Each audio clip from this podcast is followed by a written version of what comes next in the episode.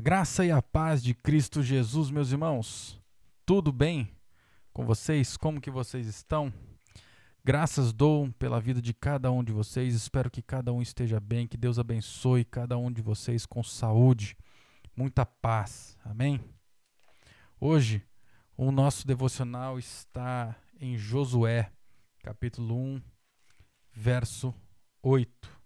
Um dos mandamentos que Jesus tem nos dado e que Deus tem nos dado desde os primórdios é meditar na palavra de Deus, é pregar a palavra de Deus.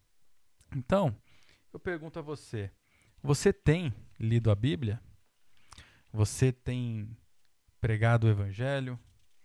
Você tem meditado na palavra de Deus de dia e de noite? Então, como disse, hoje o nosso devocional está no livro de Josué, capítulo 1, verso 8 é pequeno. Assim diz a palavra do Senhor. Não cesse de falar deste livro da lei, pelo contrário, medite nele dia e noite, para que você tenha o cuidado de fazer segundo tudo o que nele está escrito.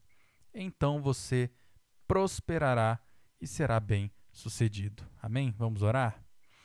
Senhor Deus e Pai, Criador dos céus e terra e de todo o universo, te damos graças, Deus, pela leitura da tua palavra. Obrigado, Deus, porque a tua palavra chegou até nós, ó Pai.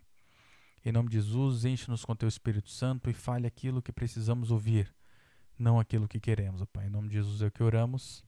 Amém. Então, meus irmãos, vamos começar o devocional com a primeira parte desse versículo, tá? Desse verso. A primeira parte diz: Não cesse de falar deste livro da lei. Aqui ele está se referindo ao livro de Deuteronômio. Hoje, nós não vivemos mais debaixo da lei como ele está falando, porque naquela época eles viviam debaixo das leis que Deus havia passado através de Moisés. Então, se nós hoje não estamos debaixo da lei, como que nós podemos trazer isso para os nossos dias, para os dias de hoje? Então, primeiramente, nós precisamos entender que quando lemos o Antigo Testamento, ele está apontando para Cristo Jesus. E o Novo Testamento, ele fala das boas novas. É, o Novo Testamento fala do Messias, que era aguardado durante o Velho Testamento. Todo o Velho Testamento é uma sombra de Cristo, é uma sombra do que haveria de vir. Por exemplo, o cordeiro que era sacrificado na Páscoa judaica deveria ser um cordeiro perfeito.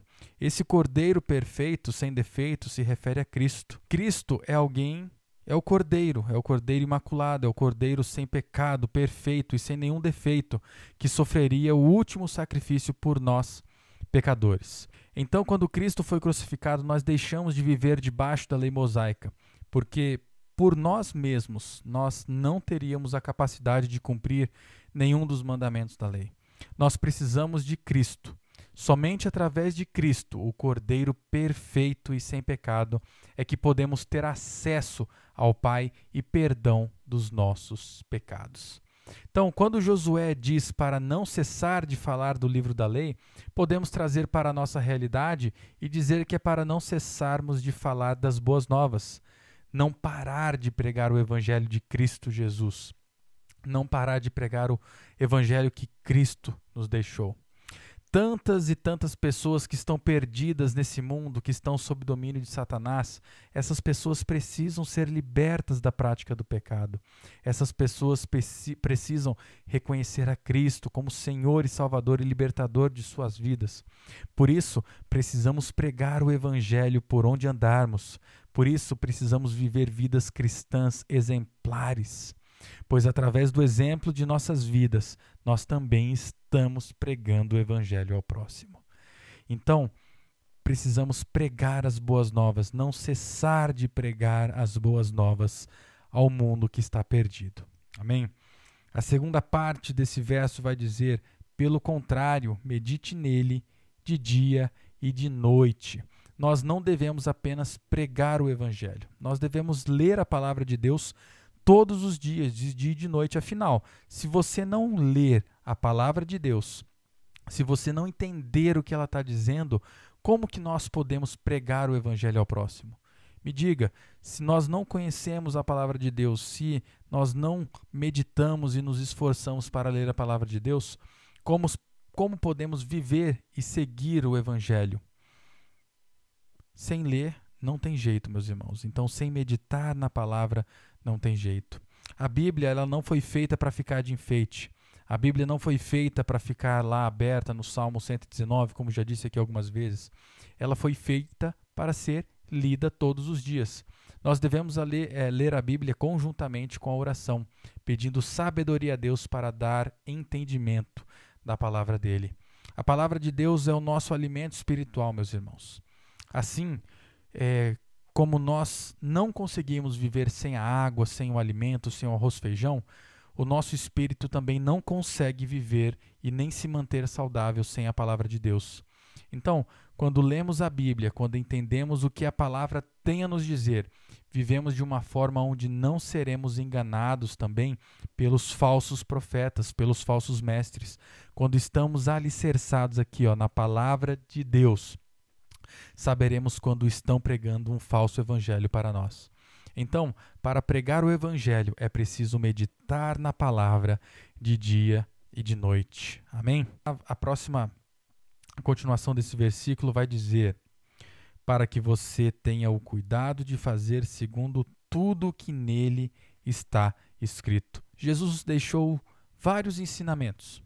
Esses ensinamentos não estão na Bíblia, também não estão na palavra de enfeite. Eles foram feitos para serem seguidos. A Bíblia nos traz instruções de como deve ser a vida de um cristão, como um cristão deve se portar. E por último, o verso termina dizendo: Então você prosperará e serás bem-sucedido, e será bem-sucedido. Muitas pessoas usam esse verso e focam apenas nessa última parte. O ser próspero não quer dizer que você será próspero financeiramente, como muitas pessoas usam esse verso e muitas pessoas falam. O ser próspero aqui é ser próspero espiritualmente. Deus pode te prosperar de forma material, de forma financeira? Pode sim. Deus pode tudo, meus irmãos, mas devemos nos lembrar que o buscar a Deus não deve ser para ter benefícios financeiros. Buscar a Deus deve ser de coração aberto, de coração puro.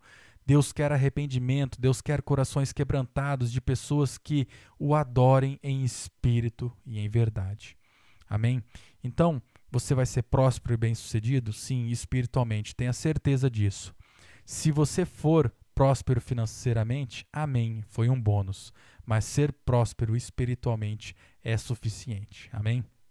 E para terminar o nosso devocional, o Salmo 1, versos de 1 a 3, é, descreve como é a vida daquele que lê a palavra de Deus de dia e de noite, aquele que medita na palavra de dia e de noite. Então vamos ler.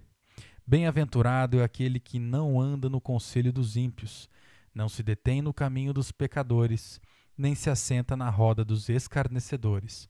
Pelo contrário, o seu prazer está na lei do Senhor, e na sua lei medita de dia e de noite. Ele é como a árvore plantada junto a uma corrente de águas, que, no devido tempo, dá o seu fruto, e cuja folhagem não murcha, e tudo o que ele faz será bem-sucedido. Então, aqueles que estão alicerçados na palavra de Deus, que meditam no evangelho de Deus de dia e de noite e têm o seu prazer na palavra de Deus, são aqueles que ouvem os conselhos de Deus e não os conselhos dos ímpios. São aqueles que andam no caminho da cruz e não no caminho das trevas. São aqueles que buscam a Deus de todo o coração, de coração aberto. São aqueles que não se assentam na roda dos escarnecedores. Essas pessoas são como árvores plantadas em solos férteis, férteis e cheios de água. São pessoas que dão frutos para o reino de Deus. São pessoas que são abençoadas por Deus e serão bem-sucedidas, porque têm o alicerce em Deus e não nas coisas desse mundo. Amém? Então, meus irmãos, eu peço para que vocês orem. Orem todos os dias. Leiam a Bíblia todos os dias. Orem para que Deus lhes dê sabedoria para ler a palavra, para ter sabedoria para interpretar a palavra. Ore para que Deus lhe dê a oportunidade de pregar o Evangelho de Cristo ao próximo. Ore para que você possa estar firme na palavra de Deus, para que você possa estar firme na rocha que é Cristo Jesus. Ore para que você possa dar frutos para o reino de Deus, para que você seja próspero espiritualmente. Amém, meus irmãos? Até o próximo devocional, se assim o bondoso Deus permitir. Deus conosco sempre. Amém?